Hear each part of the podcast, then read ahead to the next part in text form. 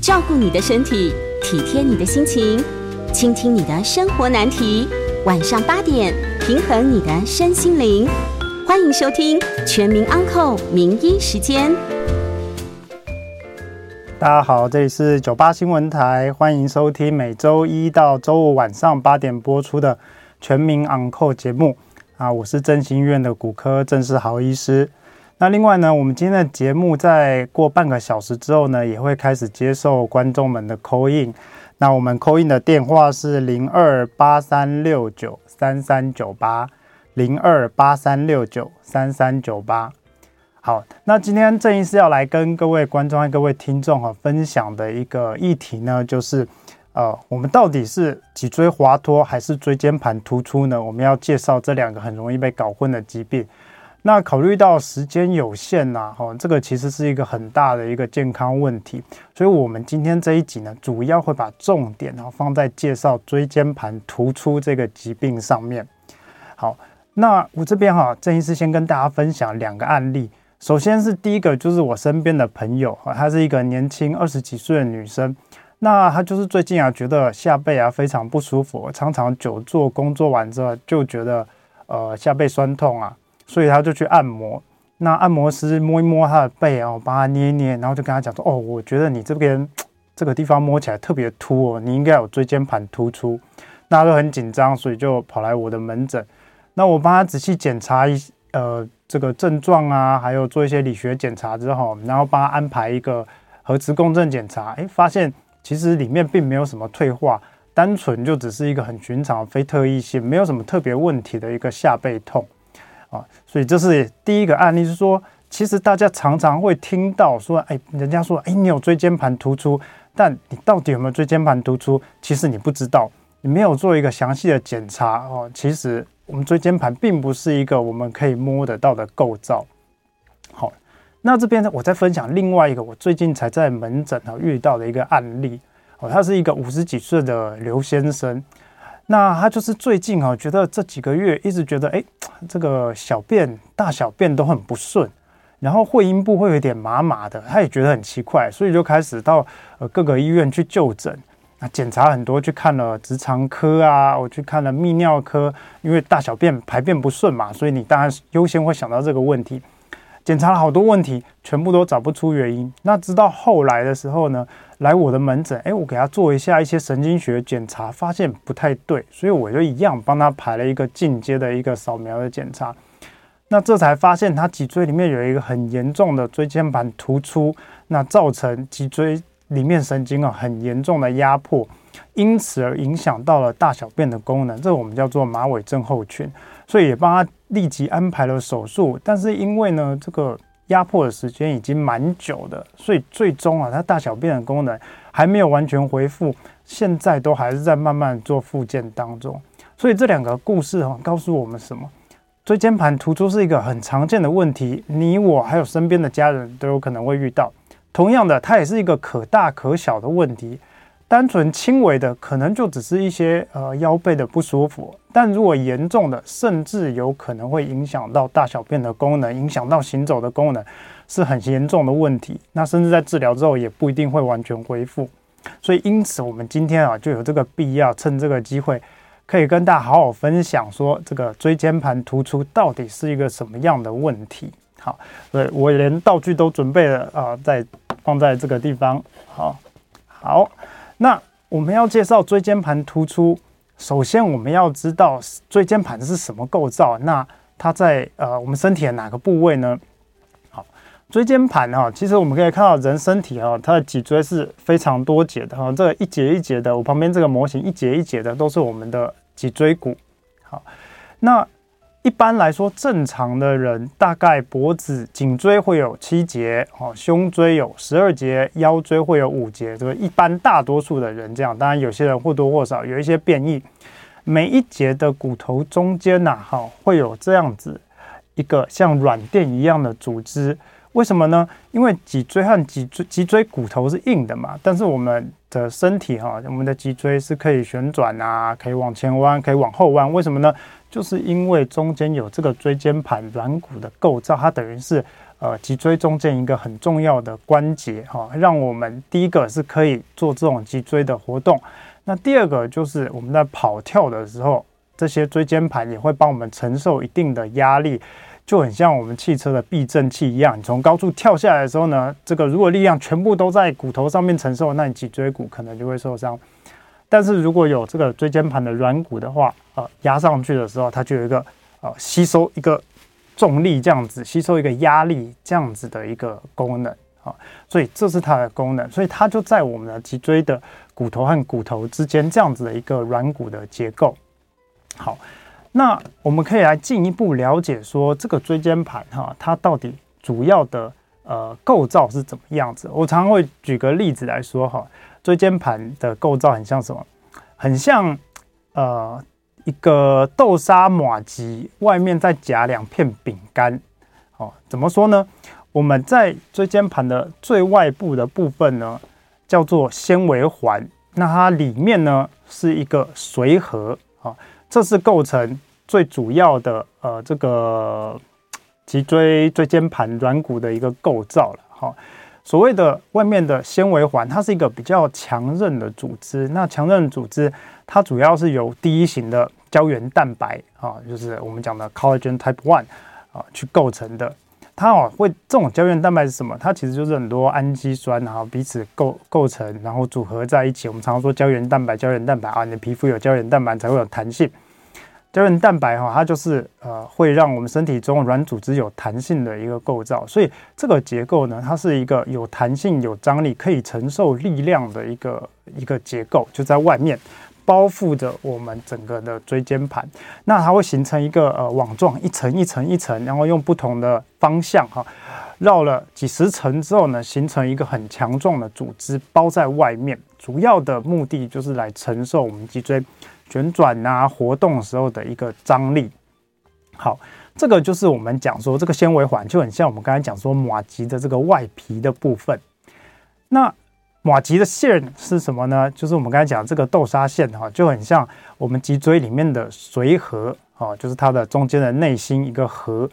那这个核它主要呢部分也是有我们的这个胶原蛋白。那其中另外一个很大部分的构造呢，就是所谓的蛋白多糖，它是另外一种这个一种很大的聚合物啊，主要有蛋白质和多糖体聚合在一起，形成一个大分子的结构。那它有什么作用呢？因为它本身啊是带着一个阴性的电荷，所以呢，这个呃，我们刚才讲的这种蛋白多糖啊，它会把水分全部吸进来，保留在里面。所以，我们椎间盘的髓核里面大部分的成分都是水啊，还有这种多糖。它好处是什么？它会让它变得非常的软 Q，因此它是在我们脊椎当中负责承受。压力啊，也是我们刚才讲的吸收这种重量，像一个苦熊一样的功能，它的这个功能主要是承受压力。所以，我们刚才讲说，呃，外层纤维环啊是负责承受张力，那内层的这个髓核就是负责承受压力。那我们刚才讲说，呃，这个马吉嘛哈，外面还有两块饼干，那饼干是什么呢？饼干就是我们这个上下骨头。接触椎间盘的这两片骨头哈，我们叫它中板。这两个部分呢，是骨头脊椎骨头哈，也是它强度最高的部分啊。它主要就是和这个呃我们的纤维环做一个相接。那它们中间有很强健的一个纤维组织啦，我们叫做 Sharpey's fiber 啊，一种呃特殊的一个纤维结构，它会从纤维环里面长进我们的骨头里面。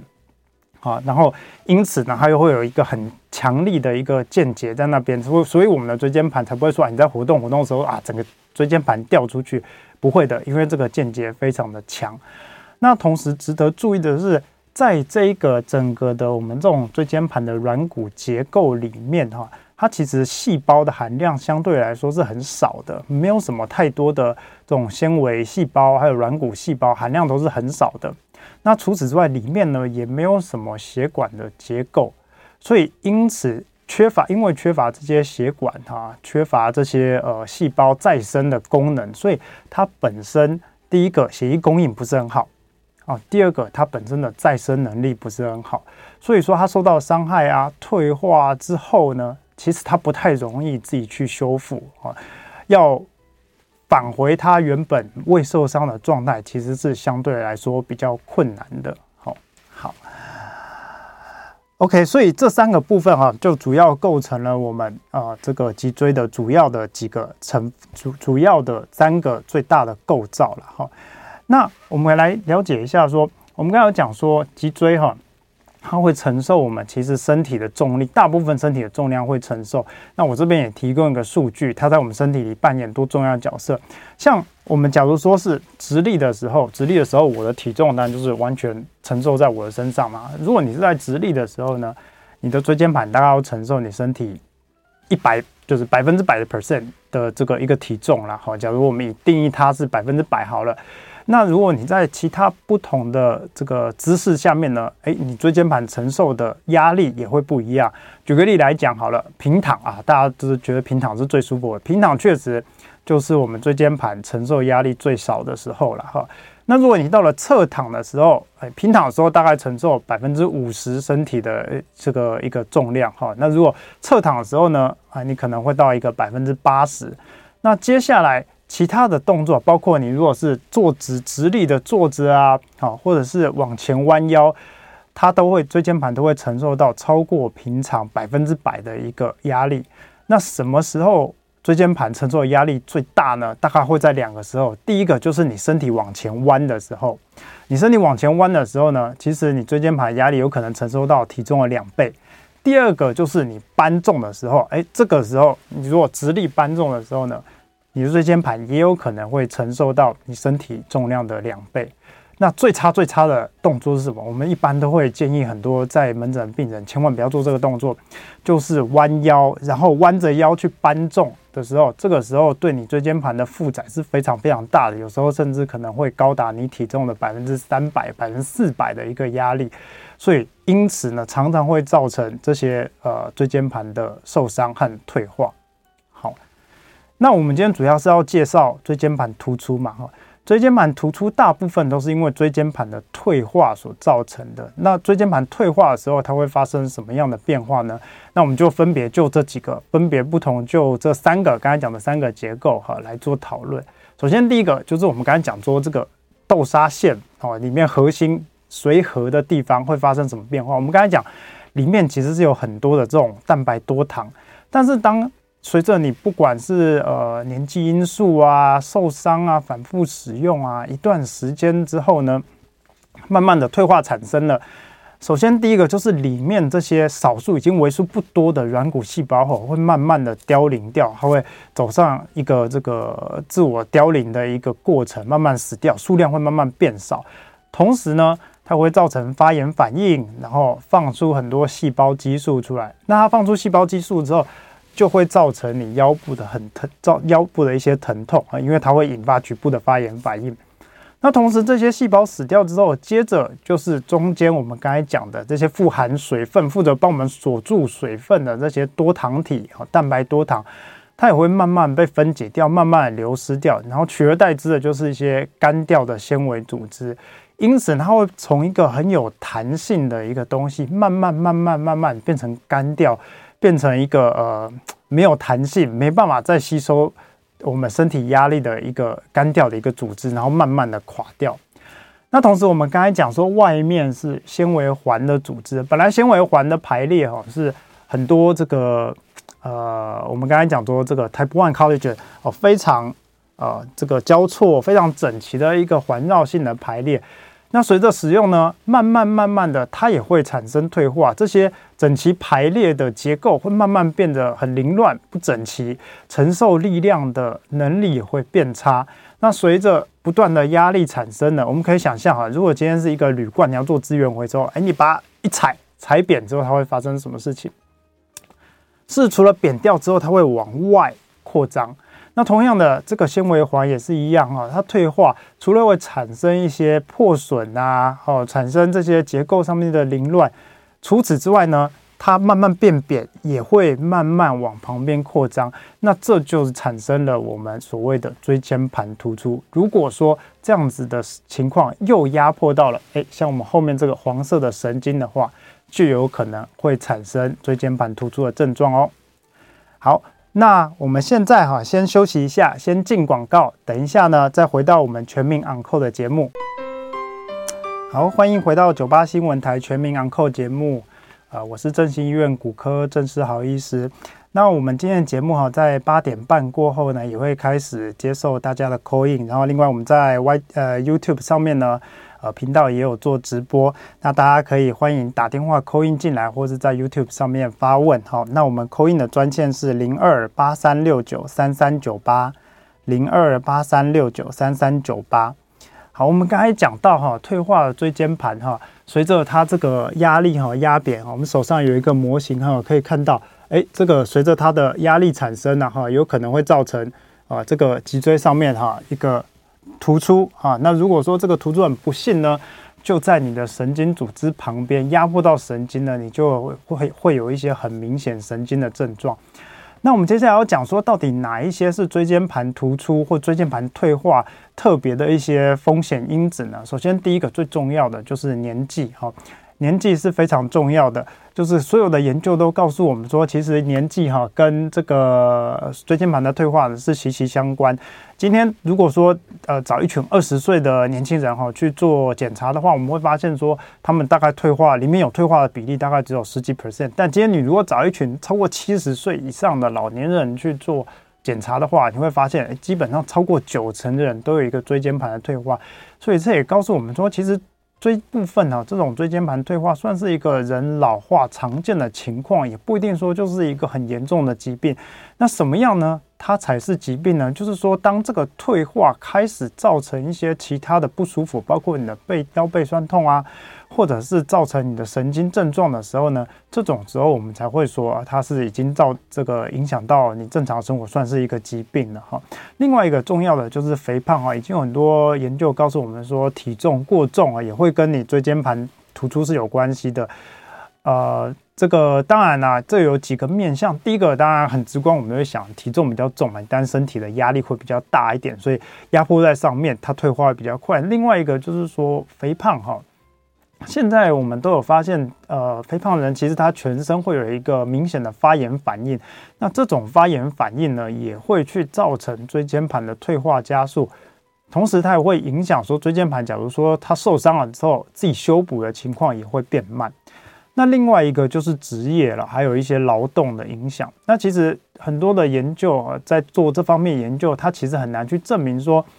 职业上面。会有一个很显著，说你如果是劳动者，你特别就会容易有这样椎间盘突出的情况。不过我们自己在临床上看到比较常见的几个，一个就是做粗重工作的人，常常需要搬重的人啊，这个常常会在很早期的时候，我们会看到很多阶段的一个退化啊，或者是说椎间盘突出。另外一个就是，另外在门诊很常见的一个族群啊，就是职业驾驶，很多大车的驾驶。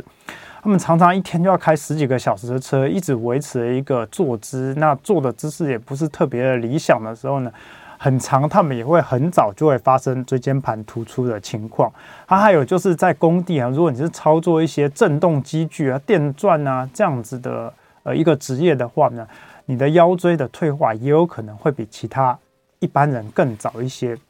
那再来的话就是受伤哈，就是如果说你过去有一些脊椎的受伤，包括我们刚才讲的，假如说你过去脊椎有骨折过啊，或者说你受到一个很强烈的一个呃很大的外力哈，造成你的纤维环有破裂的话，那这个呢也会提早加速脊椎退化的产生。另外一个就是抽烟呐，那我们都知道抽烟对身体其实很多部分都会有影响，那它也这些。呃，造成全身的发炎反应啊，呃，减少椎间盘的血液供应啊，哦，引起全身的一些这个修复组织的修复变慢，这样子的一个副作用也会影响我们椎间盘，造成椎间盘的退化呢，会提早发生。另外一个我觉得非常非常重要的就是基因和遗传，但目前来说，呃，这个椎间盘突出啊，很难用单一个基因来解释它。其实它跟很多的基因彼此之间都会有一些相互的关系，那尤其是家庭的遗传因素了。我们这个过去研究就告诉我们说，假如你的家族中里面有人呢有这样子的问题，有这样子产生的症状的话，你本身得到椎间盘突出的机会也比一般人高蛮多的。好，所以也这边提醒大家，如果你的父母啊或者是家人里面有腰椎的问题，那你也开始有一些呃这个腰腰部疼痛啊，或者是说有一些腿部不舒服、腿麻症状、神经的症状的时候呢，建议可以及早就医检查。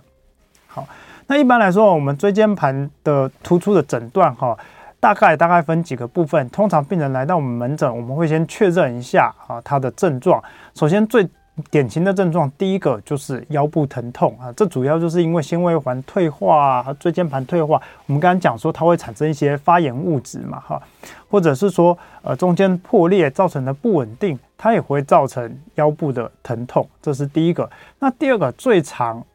造成就医的原因就是我们刚才讲的哈，这个突出的椎间盘鼓出来之后呢，它会去压迫到我们后方的神经。那压迫到后方的神经，无论是你压迫到了这个神经呃硬脑膜，或者是压到旁边的神经根，就会造成一些神经学的症状。那大部分比较常听到的就是，如果发生在颈椎，就是会造成一些手麻、手没有力的情况。那如果发生在腰椎呢，就会造成说脚麻哦，走路有困难，或者说行走一段时间之后脚越来越没有力气这样子的症状。那如果有这样子的症状呢，就一定要非常注意，因为这种神经学的症状呢，都会建议要尽早检查、尽早处理。那所以说又回。这个回归到我们第一个刚才讲过的病人哈，有一个这个影响到大小便，确实有很少数的椎间盘突出，如果发生的很严重、急性的时候呢，它会造成大小便的失禁，或者是会阴部的麻痛、下肢没力，影响行走，这是。很典型的马尾症候群，那一旦发生是非常严重的问题，也必须紧急需要手术。那如果有任何一个上述的症状有发生的话，那都一定是需要立刻就医的。好，再来的话，除了我们去问他的症状之后，我们诊断呢，大部分你要确定，第一个你会照一个简单的 X 光，排除一下其他的问题，但是最终要很确定的诊断呢。我们大概都还是会需要动用到电脑断层检查或者核磁共振检查这种扫描型的检查，比较高阶的检查，他们才能够看到中间这些呃软骨组织啊，它的现在的状况是怎么样，然后尤其是才能够看到后方这些神经有没有被压迫退化的情况。所以这也回到第一个呃我们讲的案例哈。所以如果说诶有人这样子稍微看一看摸一摸，然后就说你有椎间盘突出。大部分这个可可信度并没有那么高，因为椎间盘并不是一个我们可以从外部去摸到的一个构造。大部分我们在外面摸到的呢，就是外部的肌肉，还有这个脊椎的椎突。那其实椎间盘的软骨是在非常非常非常深层的地方。好，好，那讲完了这个椎间盘退化哈，其实椎间盘的突出哈，还有一些分级啦，主要以。会几种不同的分类啊，包括说，哎，看它退化的程度来做分类啊，哈，这种当然是需要核磁共振的检查，或者是说，一核磁共振上面呢，这个突出的部位，哈，是在比较靠近这个神经的中间两侧啊来做分类。那或者是说，它也会依照突出的程度去做不同的分期，包括第一种就是我们像刚刚讲的哈，它只是突出，然后往外鼓出来。那第二种呢，是它已经有一个破口了，但是里面的髓核没有完全的掉出来。那第三种最严重的呢，是除了破口之外，刚刚讲的纤维环有一个破口，里面的髓核还掉出来啊，这种是最会造成，常常会造成症状最明显、最强烈的。那这个掉出来之后呢，如果说甚至还有可能往上、往下跑，去卡到不同部位的神经，那都会造成不同的症状。好，那。最终，我们来讲一下哈，椎间盘突出到底有哪些治疗哈？那治疗当然分成手术和非手术的部分哈。我们当然是一开始这一类的病患，我们都会从非手术的部分开始做起，因为大部分的椎间盘突出其实它的预后不错。大概八九成的病人哈，放着不做处理，慢慢慢慢慢慢，他的症状会改善，可能不一定会完全，但是大部分会减轻。所以一般我们会建议热敷啊、药物啊、休息啊，或者是去做一些复健哈、物理治疗。不过复健物理治疗通常我们会等到症状比较改善、疼痛稍微比较改善一点的时候呢，再去做这样子的一个处理，不然通常病患会痛到受不了。那如果这些都没有办法改善你的症状啊，或者是说神经学症状非常明显的时候，下一步我们会考虑的就是做一些注射治疗。那所谓注射治疗，就是我们会在呃开刀房的仪器的导引下面呢，将针啊打到这个不管是神经的附近，或是椎间盘的内部哈。那打到神经附近，我们会打一些神经保养的药物、消炎的药物哈，减轻神经发炎的反应。当我们没有办法用这种方式去根除突出的椎间盘，只能够降低它的反。发发炎啊，减少疼痛啊。那另外一种呢，就是打针到这个椎间盘内部，那进行一些不管是用热能啊、化学啊、药剂的一些消融，从里面降低它的压力啊，希望鼓出来椎间盘可以稍微缩回来一点，减少它的症状。那如果说这些都还是没办法改善的话，那下一步可能就是会考虑手术治疗了。那手术治疗当然包括了传统手术，传统手术就是会在呃伤口的地方，背部开一个呃可能五到十公分、五公分左右的伤口进去，然后将椎间盘做部分的移除。那或者是说，现在随着技术越来越进步，许多微创的技术，不管是用显微镜啊，或是内视镜，现在我们几乎可以做到说，只用一个小小孔，半公分的伤口，就可以解决病人椎间盘退化、压迫、狭窄的问题，神经压迫的问题。那病人常常开完刀，甚至下午或者马开马上开完刀之后，下午呃就可以正常活动、正常行动，隔天就可以出院，恢复都非常快。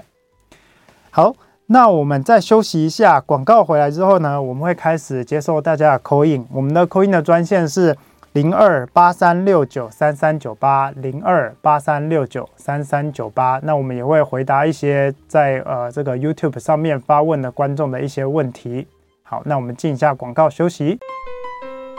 好，欢迎回到九八新闻台全民昂扣节目。我是振兴医院骨科郑世豪医师。那我们今天跟大家聊的议题哈，就是椎间盘突出这个一个问题哈。接下来我们会开始接听观众的一些 call in。那我们的 call in 号码是零二八三六九三三九八零二八三六九三三九八。那如果你是有在看 YouTube 直播的这个观众，那也欢迎你在留言区可以留一些问题哈。啊，我们可以帮你做解答，我们也会一起在这边啊跟你做解答。好，那我们先看到留言区有一个问题哈，主要他在问说，刚刚介绍的这个呃椎间盘破裂哦，随核跑出来，然后压迫到造成马尾症候群这方面的问题。那我首先要强调一下啦，哈，这这种案例呢是相对来说是少数发生的机会，根据研究指出，大概啊大概就在五到十 percent 以内，如果是以所有的。呃，椎间盘突出来说，通常啊，大部分会有几个特性。第一个就是说，它比较急性的发生，所以比较常就是发生在我们刚才讲的说纤维环破裂哦，突然挤出一块很大块的椎间盘掉出来。那因为如果你是属于慢性的退化，我们的身体其实神经它有一个呃慢慢慢慢去调节的时间，它慢慢调节能力。它长久而久之已经习惯了慢性的这些骨刺的压迫，但今天如果是一个突然哈破掉掉出来的椎间盘，这种就等于说突然有一个人勒住你的脖子一样，你可能一下就喘不过气来。神经也是一样，突然一大块的髓核掉出来之后，整个卡住神经呢，就会叫就有可能会造成我们刚才讲的马尾症候群。那马尾症候群是呃所有脊椎里面很重要的一个紧急急症，然后就是说一旦有这样子的情况，一定就是要立刻赶紧去诊断出来，赶紧做治疗。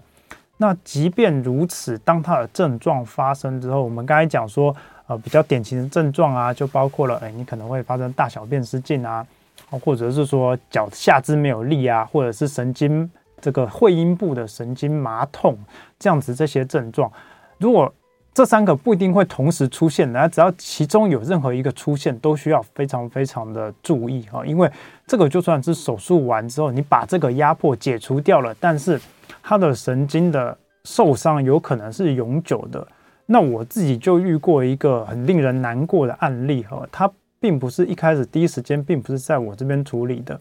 那我也觉得。之前处理的人并没有什么瑕疵，只是说这个病患哈，他的运气比较不好。他刚好就是一个年轻女生，才二十几岁。那这个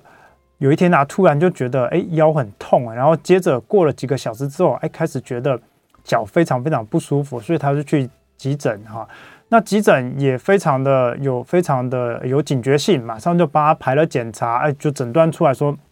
有一个很大块的椎间盘的破裂卡住他的神经。那因为他当时候就是下肢麻痛然后，那医生也建议他说，哎，这个可以考虑手术。那也有部分人呢会经过休息会缓解，那他思考一下，考觉得哎还不想开刀，所以他就回家去休息。那又过了两天，哎，他突然开始发现说，哎，自己大小便开始有问题，好像会这个大小便会失禁这样子的情况，所以又赶快来到。急诊，那急诊当然也非常有警觉性，赶快通知上一个帮他诊断的医生，立刻就做了一个椎间盘切除的手术啊，紧急做一个紧急手术。但术后他这些大小便的功能就没有恢复，还是一样常常会失禁，然后一直到追踪到后面过了好几年，到他来找我的时候呢，还是一样大小便的情况都没有改善。那其实我们能够做的事情也不多，所以才说呃。这些的症状哈，大家要非常非常的小心。虽然它发生的机会不高了哈，但是还是有可能会发生，而且一旦遇上了，有可能就是会造成一个终身的遗憾这样子。那我们刚才讲讲了这么多呃，关于它的处理呀，哦这些治疗啊，还有呃我们这些结构上面的问题，那大家大家应该也非常想要知道说。要怎么样才能够预防椎间盘突出啦？哈，那当然我们刚才有讲过，其实很大的一个椎间盘退化突出的因素呢，是取决于基因。那这个是当然是我们没办法改变的。我们能够做的主要一些可以改变的呢，当然包括第一个，我们要平常就要维持良好的姿势，所以我们常常会教大家说要避免一些。不好的站姿啊、坐姿啊，哈，然后避免久站啊、久坐啊。那另外的话呢，还有弯腰搬重这些。如果你真的一定是需要搬重的人呢，建议你用蹲的哈代替直接去弯腰。好，那我们现在先来接听一下观众的呃 call in 哈。好，我们呃，我们请第一位林先生，林先生你好。郑医师你好，跟您请教一下，我们今天所谈到的这个椎间盘突出啊，它呃在轻微的时候，是不是可以靠一些吊单？有些人说可以靠吊单杠啊，透过那个地心引力，还有反方向的这个动作啊，让你稍微做一下伸展，让你的这个不舒服的感觉可以消除掉。不晓得您怎么看呢？啊，第二个问题是说这个。很多人呢都是椎间盘突出啊，造成了压迫之后，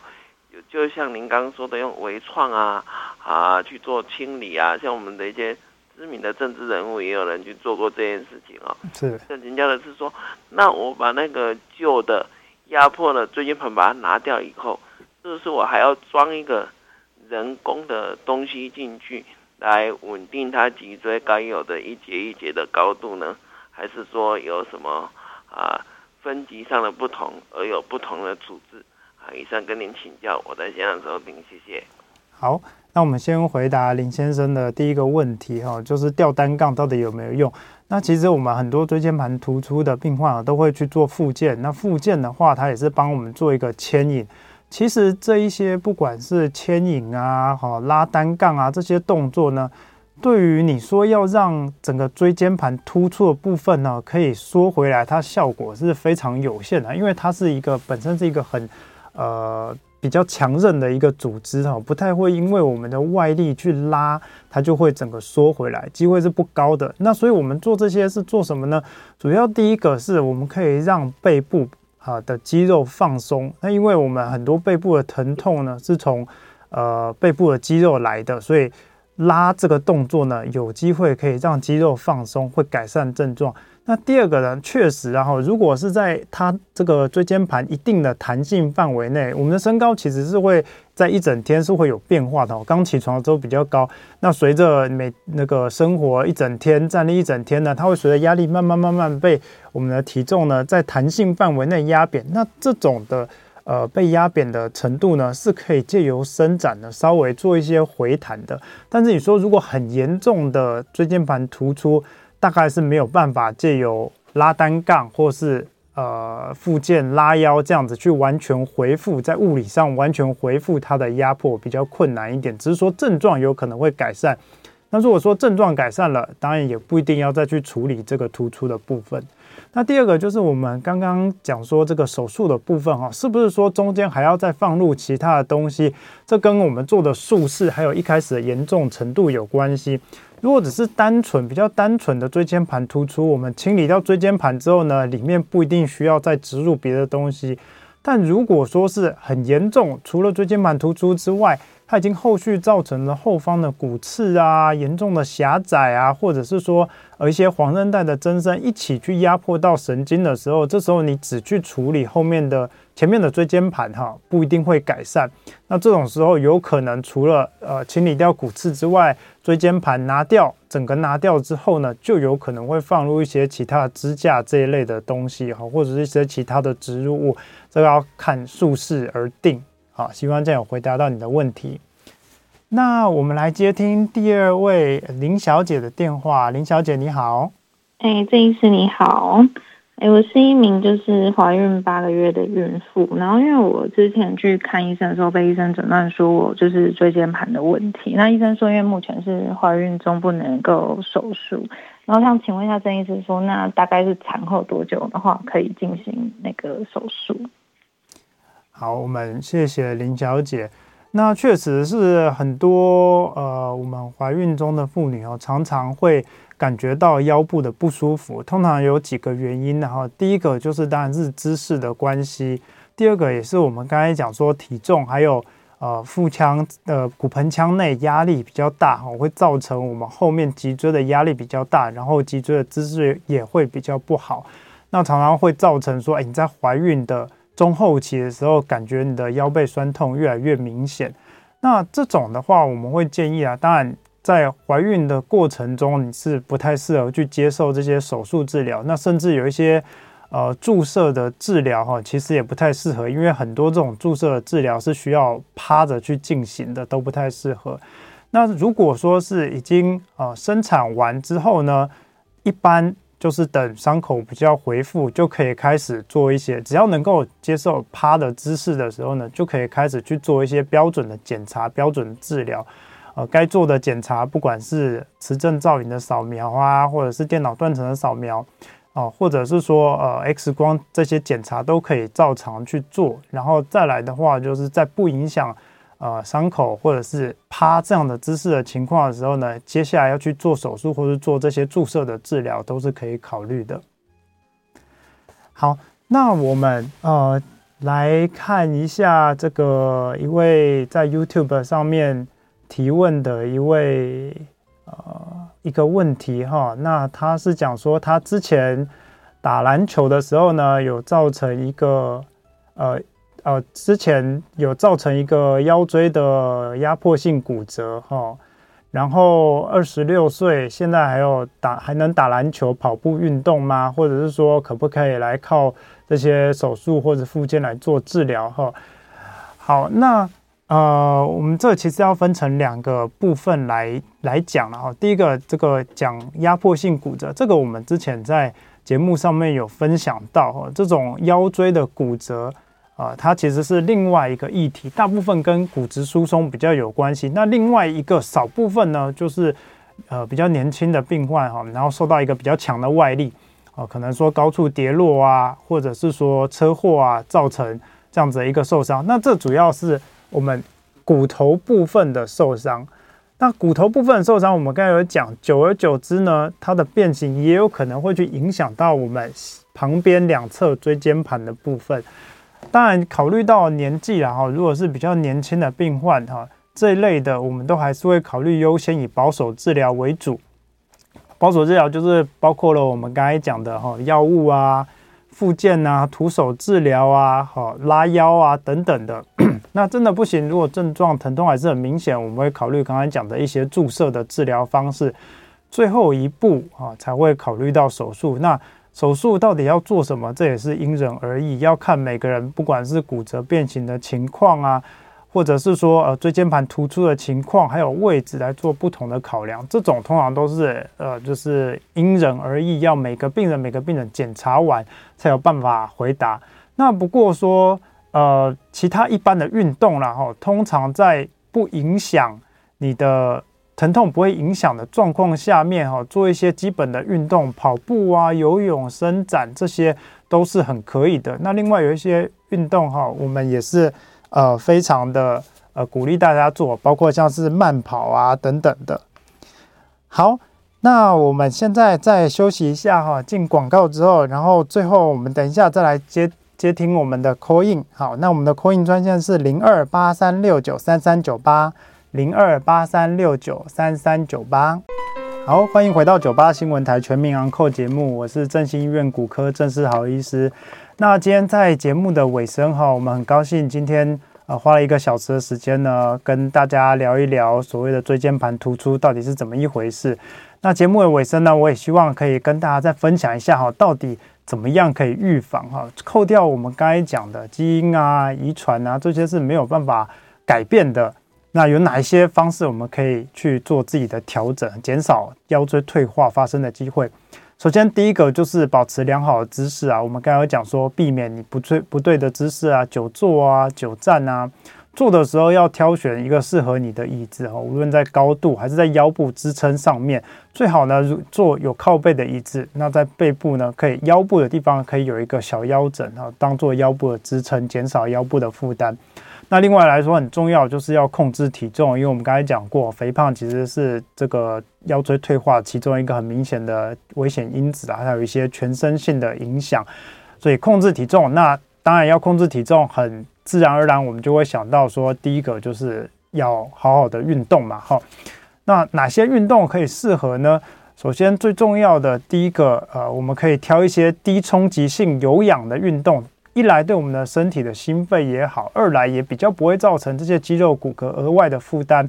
那强化我们的核心肌群，包括了腹肌啊，还有脊椎旁边的背肌啊，这些脊椎旁边的竖脊肌，这些肌肉强化之后呢，你的脊椎的稳定度就会更好，就更不容易会受伤。比较推荐的运动啦，常常大家都会问啊。那如果对年纪大一点的，我们就会建议你可以做一些快走啊，哦，做一些伸展啊、太极拳呐，啊，土风舞，这些都是可以的。那如果对比较年轻一点的呢，我们会建议你可以去做重量训练，然后加强你的核心肌群，或做一些瑜伽、做一些伸展、游泳，这些都是很好的运动啊，对这个保持腰部的稳定性都有很很好的一个帮助。OK，然后再来的话，就是我们刚才讲的，就是在搬重的这个部分，然后搬重的姿势一定要特别注意。建议哈，还是要呃，如果说你真的要持续搬重啦，可以用一个护具哦，用一个软的护腰。那这边我们会建议说，如果你是要用护腰的人，你可以用软的就好了，不要有太强的支撑力，因为你的支撑力太强，久了之后呢，你自己的肌肉不用力。慢慢慢慢的，你的肌肉就会渐渐萎缩掉，反而更没力，更容易有一些腰背酸痛的情况啊，更容易发生，长期来说更容易发生腰椎退化的情况。然后再来的话，就是姿势一定要非常的注意啦。我们刚才讲说，你弯腰搬重的时候哈，如果你弯下去搬东西。那这个的承受的重量是你平常直立的时候将近百分之三四百的一个重量，所以长期这样子做做久了之后，腰一定很容易会出问题。比较正确的姿势，我们还建议你用一个呃半蹲的方式啊，腰部打直，然后身体缓缓的下降去承受重量，然后起来的时候呢，主要也要靠腿部的。肌肉的力气了，也就是我们平常讲的深蹲这样子的一个动作啊，用腿部的力气代替你直接用脊椎的力气把它撑起来。那在抱东西的时候，建议你重物哈也是要尽量靠着自己的身体哈，不要说离离着自己身体非常远这样子去抱，因为这样子它因为有一个力矩的关系，所以对你腰部的负担会更大。那最后呢，在节目最后，当然还是要提醒大家，如果说你真的有一些诶长期腰部的疼痛啊，或者是说脚麻、脚痛不舒服的这样子的症状，啊，建议你要尽早就医，因为很有可能你其实已经有一些初期的腰部退化，甚至或一些严重的椎间盘突出已经慢慢发生在你身上了哈。那建议如果你有这些症状的时候，一定还是要寻求啊专业医师的这个一个意见哈，做一些适当应该做的检查，这样子才能彻底的了解说你的腰椎到底发生了什么样的情况哈。好，那。呃，我是正兴医院的骨科郑世豪医师，今天我们节目就到这边。